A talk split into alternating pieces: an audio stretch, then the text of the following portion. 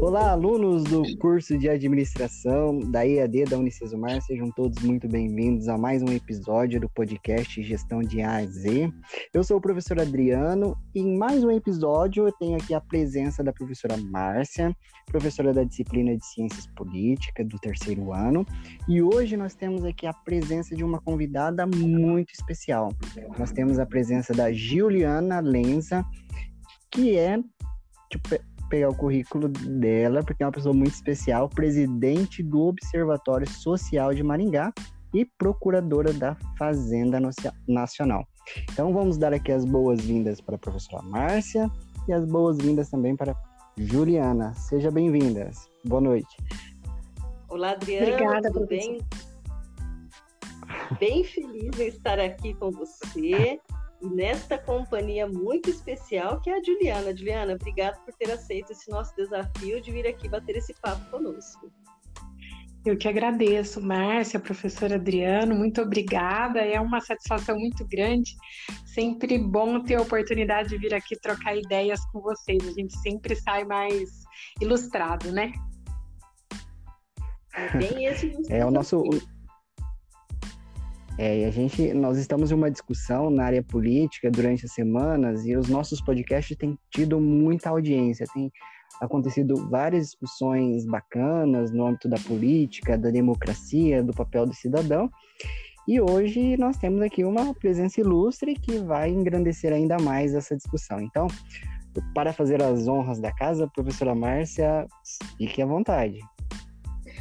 Tá bem, então, Adriano, vamos lá e aproveitar muito a Juliana, não só pelo seu currículo, mas também por ser uma cidadã que ao longo aí da sua história, da sua trajetória, tem se mostrado muito envolvida.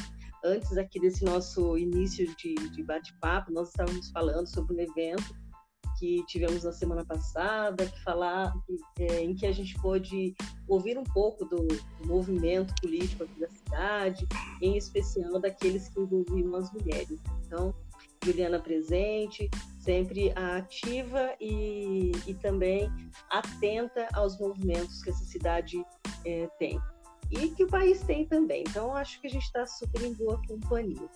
Juliana, eu quero aqui começar esse movimento esse momento, assim, nessa conversa, com uma provocação, tá? É, uhum. É, a gente tem vivido aí uma discussão sobre democracia, inclusive democracia é o tema da nossa aula da próxima quarta-feira que a gente vai ter. É, mas será que a democracia, será que esse modelo de democracia tem culpa dos contextos que a gente tem percebido aí de corrupção que estão presentes no Brasil no dia de hoje? No dia, no contexto né, atual, na, na contemporaneidade? Super provocação, Márcia. É, pergunta difícil de responder, né? O que, qual que é a razão é, dessa corrupção tão grande que a gente enfrenta no nosso país, né?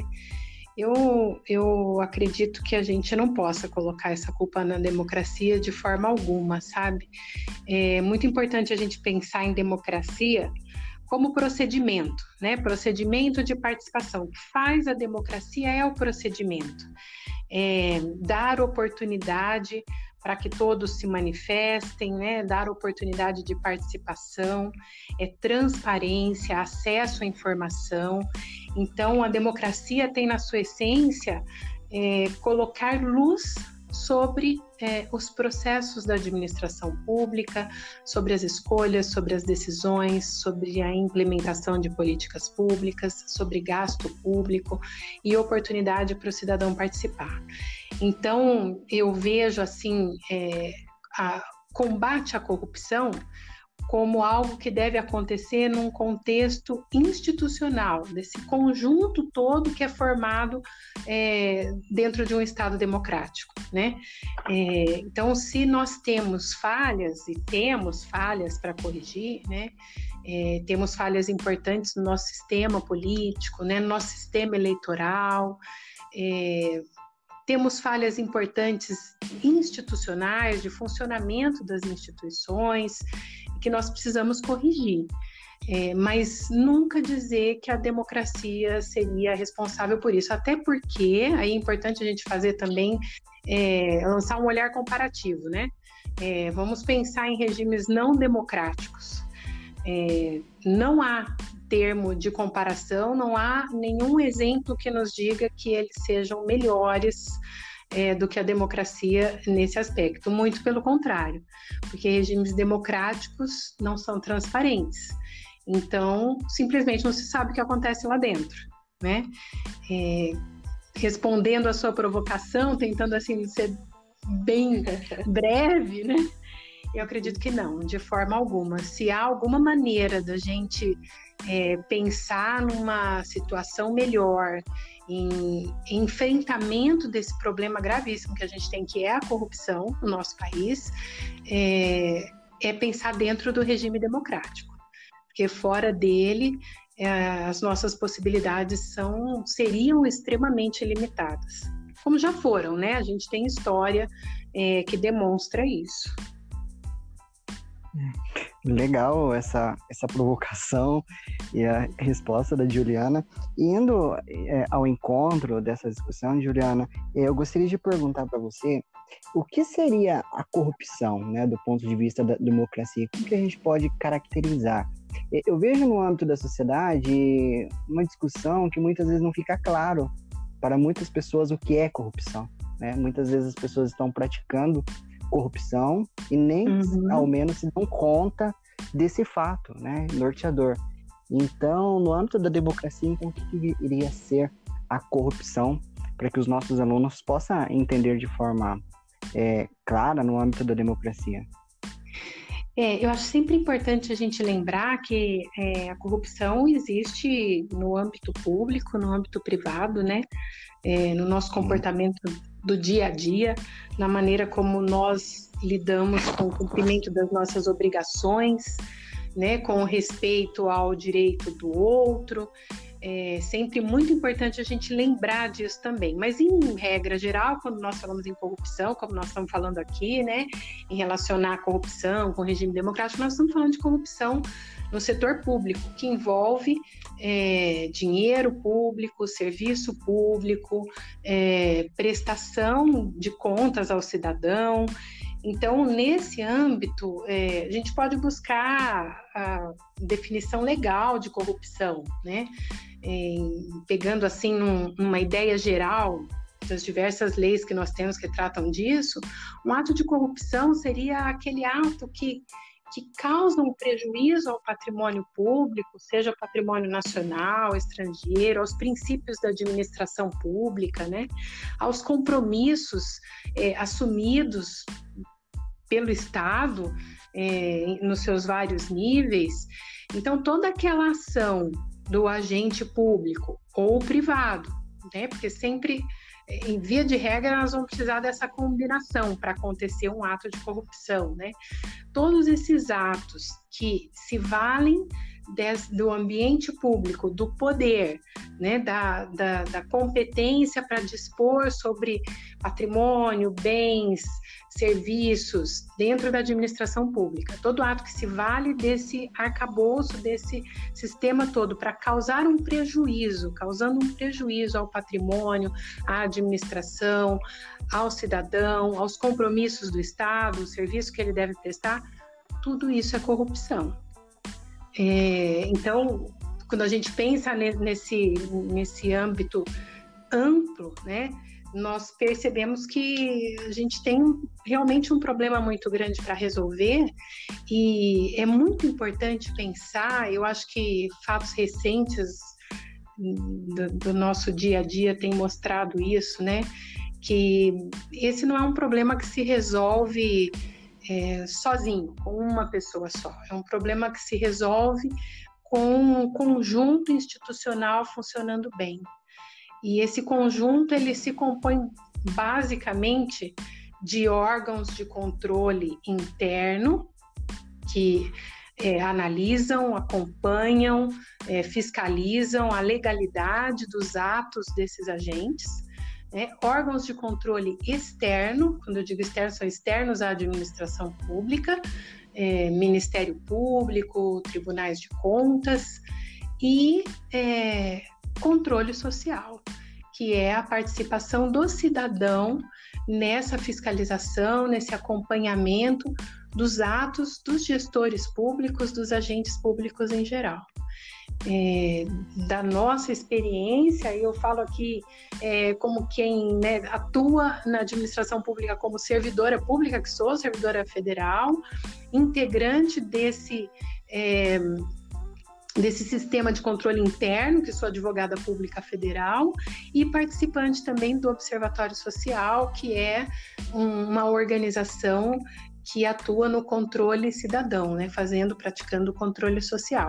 Então, falo isso já é, partindo desse ponto de vista, né? Eu vejo que nós só vamos conseguir realmente enfrentar esses atos de corrupção, evitar esse prejuízo ao patrimônio, ao cidadão, ao serviço, à administração pública, quando nós conseguirmos fazer todos esses, é, esses essas instâncias de controle funcionarem de forma harmônica, complementar e efetivamente, né? Sistemas de controle interno, externo e controle social, que é a participação cidadã. É, Juliana, a gente vai aprofundar um pouquinho mais esse tema que você trouxe sobre a participação cidadã e sobre os órgãos de controle, mas antes eu só queria retomar com os nossos estudantes sobre os princípios da administração pública. Para você que não sabe, é bastante importante que você pesquise, porque é a partir daí que você tem também é, uma compreensão que é um pouco mais direta sobre quais são como, como so, podem ser percebidas e vistas o ato da administração pública. Né? Então, os cinco princípios são legalidade, impessoalidade, moralidade na administração, né? moralidade administrativa, publicidade, ou seja, os atos devem ser públicos e a eficiência é, na, na, no processo de gestão do ambiente público, né, da, da, coisa pública. É, eu queria reforçar isso que você acabou de falar em relação a esses cuidados com as contas públicas. Você disse um pouquinho sobre os órgãos de controle, de controle e você falou um pouquinho sobre a participação do cidadão. É, como é que a, acontece no dia a dia esse cuidado, esse acompanhamento, esse controle das contas públicas é, com uma ação entre essas que já existem, por exemplo, como a do Observatório Social? É, olha, a, a, experiência do Observatório Social de Maringá, uma experiência pioneira, né, que já se espalhou, já, já foi reproduzida em, em dezenas de municípios do nosso país e até no exterior. É, nós funcionamos como uma organização, nós somos uma associação civil de caráter apartidário, é, que trabalha primordialmente com educação fiscal, então, despertando no cidadão aquela consciência de que ele é contribuinte e que ele tem o direito e o dever de fiscalizar a aplicação dos recursos públicos, né? Lembrando sempre que a administração pública não tem dinheiro, ela administra o nosso dinheiro, o dinheiro que nós colocamos lá através do pagamento de impostos, né? Então, trabalhamos com essa é, parte que é a educação fiscal e também com controle social. No controle social de gastos públicos, nós acompanhamos principalmente contratos, é, licitações e contratos da administração pública. Então, acompanhamos desde a publicação dos editais até o processo licitatório, do início até o final, e após a contratação, é, acompanhamos a execução dos contratos.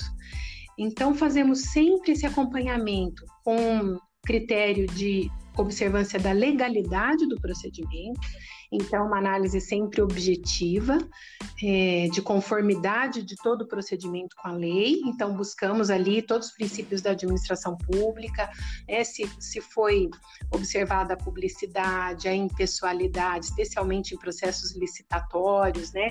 o não direcionamento à licitação, a garantia de ampla concorrência, a boa descrição, a transparência na descrição, na motivação, na justificativa das decisões. E depois da da contratação, acompanhamos a execução do contrato, no sentido de conferir se aquilo que está sendo entregue foi o realmente contratado, se o que foi pago foi realmente entregue, se o serviço foi realmente prestado. Então, essa é a rotina é, de um observatório social, acompanhando processos e execução de contratos, basicamente. Nós aqui já avançamos um pouco, temos acompanhado execução orçamentária do município, é, então a conformidade com a lei de responsabilidade fiscal, que também é muito importante, é, mas sempre é, nesse âmbito de análise de legalidade. E daí eu acho, eu, eu aproveito aqui a oportunidade, Márcia, para fazer um, uma observação que eu acho muito interessante, que, que vem é, dessa sua lembrança dos princípios da administração pública, né? Eficiência. Eficiência é um princípio constitucional da administração pública e nós ainda não chegamos lá. Hoje a gente luta muito para controlar a legalidade, né? Para verificar a legalidade dos atos, a publicidade, a transparência. Nós estamos nesse degrau, vamos dizer assim, né? Não só nós, os órgãos de controle também internos, externos, é, primam muito pela legalidade dos atos. É, o ideal será quando nós ultrapassarmos a legalidade e pudermos controlar além dela a eficiência da administração, né? A capacidade dos programas, das políticas, é, dos gastos públicos em geral, de cumprir aquilo que é proposto, de cumprir a sua finalidade com sucesso, né? É, empregando é, bem os recursos de que dispõe. Esse seria o nosso ideal de, de controle. Mas hoje o que nós fazemos é o controle de legalidade dos procedimentos de publicidade, cumprimento, especialmente da Lei de Responsabilidade Fiscal e Transparência. É, a gente está falando com um público é, bem especial para pensar essa questão da eficiência, considerando que são é, alunos do curso de administração, então entendo que esse é sempre, quando a gente fala de iniciativa privada, a questão da eficiência é sempre algo muito caro né, para a administração. Então, é, tenho aí a, a, expectativa de que esse nosso estudante da administração é, vai compreender bem, vai fazer um caminho aí de observação também dentro dos, dos espaços onde está, é, compreendendo o quanto é, esse processo de eficiência ele é de fato importante e relevante em todos os aspectos, em todas as áreas de gestão, né? É, Juliana, eu, eu, ainda quero complementar essa mesma pergunta que você acabou de responder. Você te, utilizou muito o termo nós, nós, nós, mas quem somos uhum. esses nós dentro, da, dentro do Observatório Social? Essa nossa organização, né? É, o Observatório Social de Maringá nasceu de um movimento da sociedade civil, um momento muito importante para a cidade, um momento de, de, grande consternação, porque justamente tinha passado lá no início dos anos 2000 por um grande escândalo de corrupção na administração municipal. Naquela época, 20 anos atrás, é, se calculava um prejuízo para a administração em torno de 100 milhões de reais e os cidadãos maringaenses se indignaram muito com aquilo e se indignaram especialmente pelo fato de aquilo tudo ter acontecido é, na sua vista, né, debaixo dos seus olhos. Então, decidiram, um grupo de, de pessoas e organizações da cidade começou a buscar é, maneiras de evitar que aquilo acontecesse de novo. Esse era o propósito inicial. Então, se reuniram ali professores, é, empresários, servidores públicos, aposentados, pessoas de diversos segmentos econômicos e sociais, é, conversando e buscando uma solução, uma maneira de participar mais de perto, olhar mais de perto a gestão pública e evitar que aquilo acontecesse novamente. E assim nasceu a Associação Sociedade Eticamente Responsável, a SER, e teve como primeira presidente uma irmã, uma freira católica, irmã Cecília. E isso foi no início dos anos 2000, 2003. As primeiras ações foram com educação fiscal, com o propósito de é, é, chamar novamente a sociedade civil ao seu sentimento é, cidadão, né? É, promover coesão social em torno dessa causa e houve grande sucesso né, nesse propósito. E três anos depois, por volta de 2006, é, essas pessoas, essa organização, essa associação, continuando nesse estudo, nessa busca sobre como acompanhar mais de perto esses gastos e esses atos e contratos, começou a acompanhar as licitações públicas. Então, é um trabalho já de longa data, né? Nesse caminho se desenvolveu uma metodologia de trabalho, então nós temos um método que permanece, independente de de quem esteja na gestão pública, o trabalho do observatório acontece da mesma forma, então sempre acompanhamos as publicações, sempre nos comunicamos com o gestor oficialmente, por escrito, sempre tentamos resolver o problema ou evitar o prejuízo é, com o gestor diretamente. Só quando não conseguimos resolver com o gestor é que vamos para os órgãos externos de controle. Então, há um método nesse trabalho que é observado rigorosamente. Esse método foi apresentado em 2009 para um concurso da ONU, é, no qual nós fomos premiados como a melhor iniciativa de inovação social para a América Latina e Caribe. Foi naquela oportunidade que o observatório se tornou é, nacionalmente conhecido e que começamos esse trabalho de é, multiplicação dessa experiência. Então, eu conto toda essa história para dizer o seguinte: nós somos um grupo é, muito diversificado de cidadãos, de segmentos muito diferentes, é, voluntários, então trabalhamos voluntariamente na organização. É, mudamos muito ao longo desse tempo, né? Já mais de uma década de, de trabalho, mas somos cidadãos voluntários. É, temos hoje 10 pessoas contratadas, então são empregados do Observatório Social de Maringá, especialistas em direito público, em contabilidade pública, sob a coordenação de uma administradora, temos estagiários também, e essa estrutura é custeada por empresas, associações, cooperativas, pessoas físicas de Maringá que aportam recursos financeiros para manter essa estrutura e, e, essa experiência de controle social funcionando. É, então, eu, eu costumo dizer que é, é, é, algo realmente extraordinário, né, no sentido literal da palavra, é algo que não é comum. E, e eu vejo que talvez a grande contribuição dessa experiência seja mostrar que é possível participar, é possível o cidadão se organizar né, e participar de forma eficaz da gestão pública.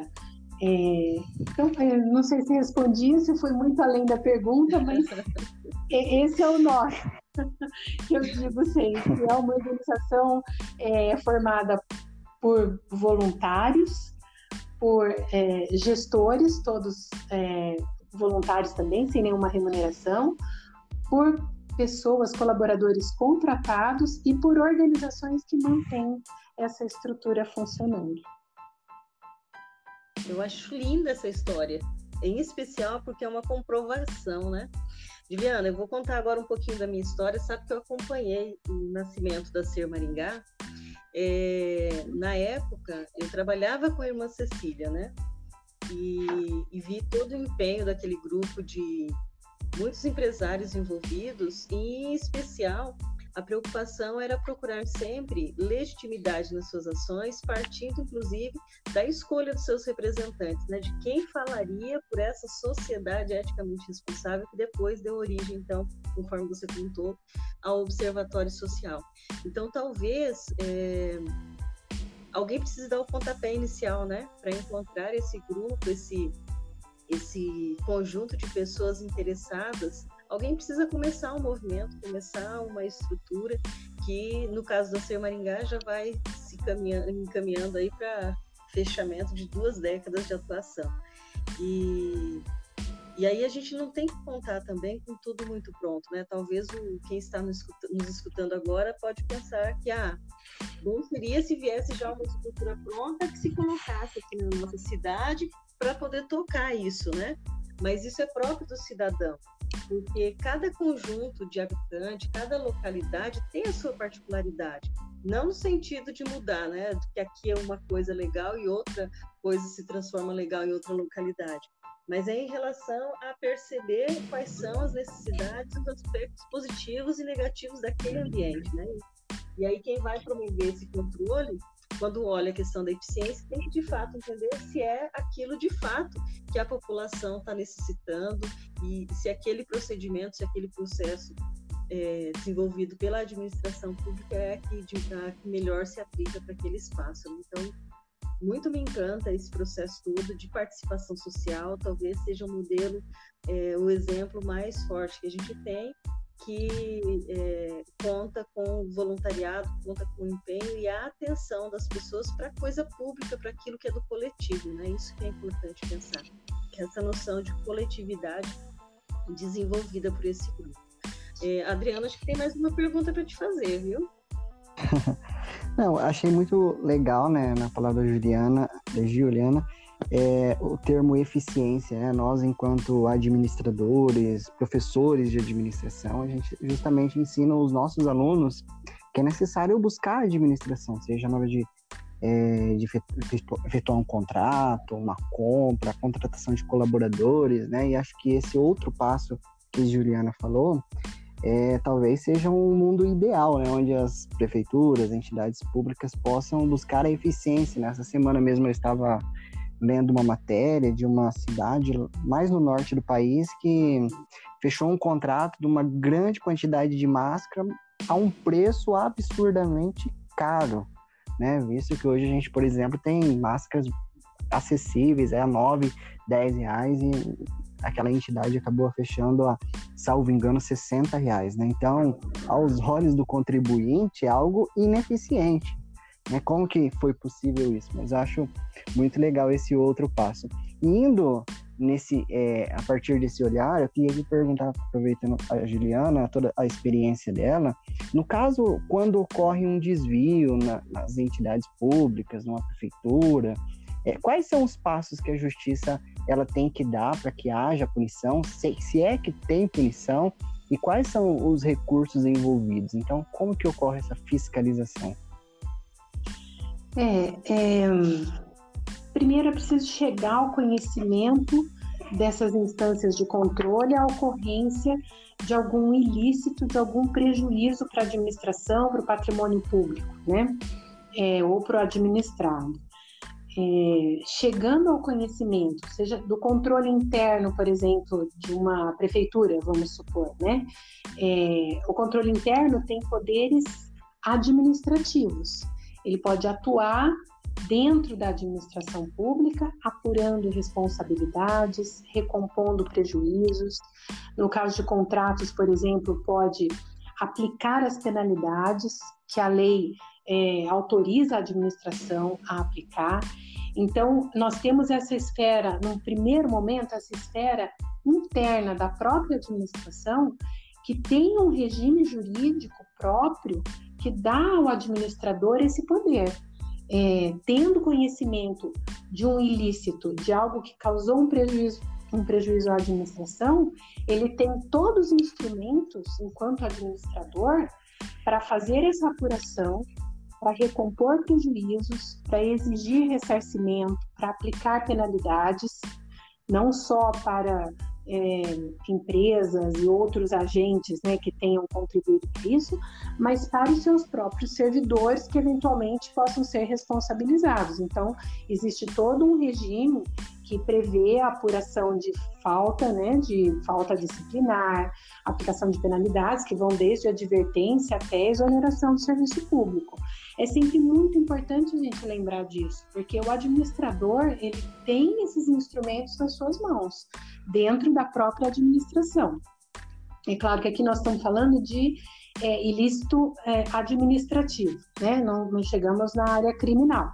Mas é muito importante lembrar sempre disso. O administrador tem esses instrumentos, basta ele querer atuar dessa forma, né?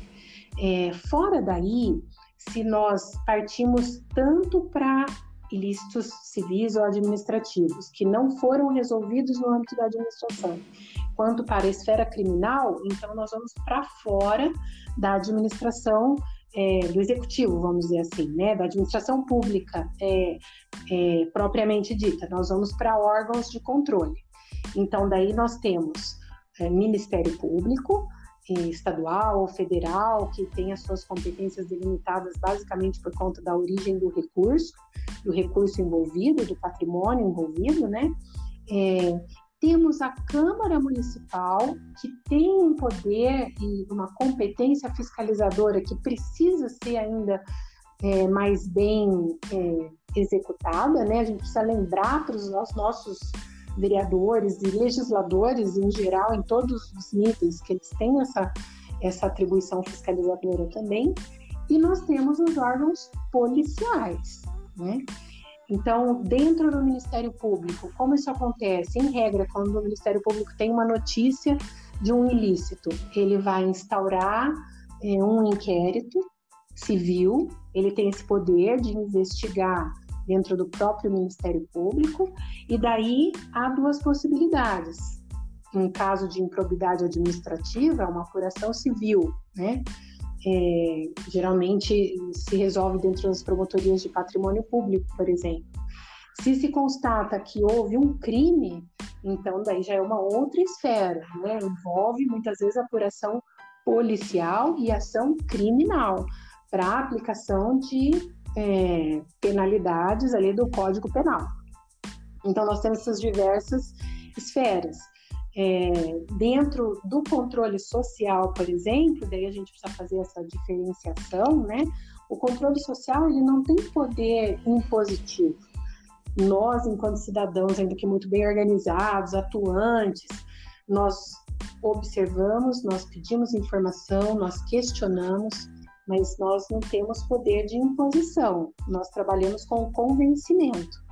Se não conseguimos convencer e continuamos entendendo que há ali uma ilegalidade, é, precisamos então levar essa notícia a esses órgãos é, externos de controle. Há casos em que é, levamos, e a grande maioria levamos ao Ministério Público, é, há casos em que levamos aos tribunais de contas, né, os tribunais de contas são é, bem criteriosos na questão do procedimento, procedimento licitatório, por exemplo, é, e há aqueles casos em que não, não é para apuração civil, há casos que são de polícia propriamente. Então, daí já é uma outra esfera, mas essa é a, é a, menor parte, né? Em geral, pelo menos do ponto de vista do trabalho do controle social, né? Não, em geral, porque nós temos visto casos de polícia todo dia aí, né, de corrupção é, no nosso noticiário. Mas, em linhas gerais, é assim que acontece.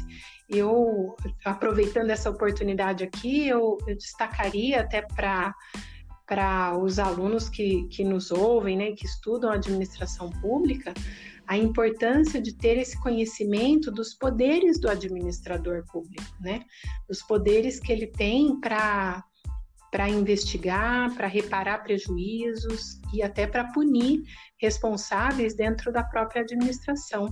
Isso é muito importante, eu acho que nós vamos conseguir é, realmente realizar todo esse regime jurídico quando nós tivermos a profissionalização da gestão pública, né? da gestão superior, porque nós temos servidores públicos muito bem capacitados, na sua maioria, técnicos preocupados com, com a, o bom exercício né, dessa, dessa função, mas a, a, aqueles cargos de administração superior, é, que em regra são ocupados por pessoas que muitas vezes nem têm conhecimento daquela área que precisam coordenar, esses demandam sim é, uma profissionalização que acho que é a, a fronteira que a gente precisa vencer para uma administração de melhor qualidade. Uhum. É, professora Márcia, como a gente eu sempre falo para você, né? Que aula! Juliana, é, eu queria pedir, tem mais algum detalhe, mais algo que você gostaria de deixar como mensagem para os nossos estudantes? A gente teve, como o Adriano acabou de dizer, uma super aula, um super momento aqui falando da administração pública. Espero que os nossos alunos é, multipliquem, inclusive, esse, essa informação é, para outras áreas, porque uma das coisas que nós, enquanto cidadãos, temos como obrigação é multiplicar as informações corretas, né, para que a gente evite aí desencontros, evite que a gente perca para nós mesmos no sentido de não entender e não não promover uma boa administração pública. Então, conhecer essas coisas também faz parte. Qual que é a sua última mensagem para a gente, Juliana? Eu, eu gostaria que nós conseguíssemos desenvolver espírito público, sabe? É, espírito público no cidadão, no servidor público e no administrador, especialmente. O que eu chamo de espírito público é essa consciência de que o gestor, o gestor público especialmente, ele deve trabalhar para o benefício da comunidade, né, do cidadão. E essa profissionalização é indispensável para conseguir eficiência da administração pública, porque a eficiência começa lá no planejamento.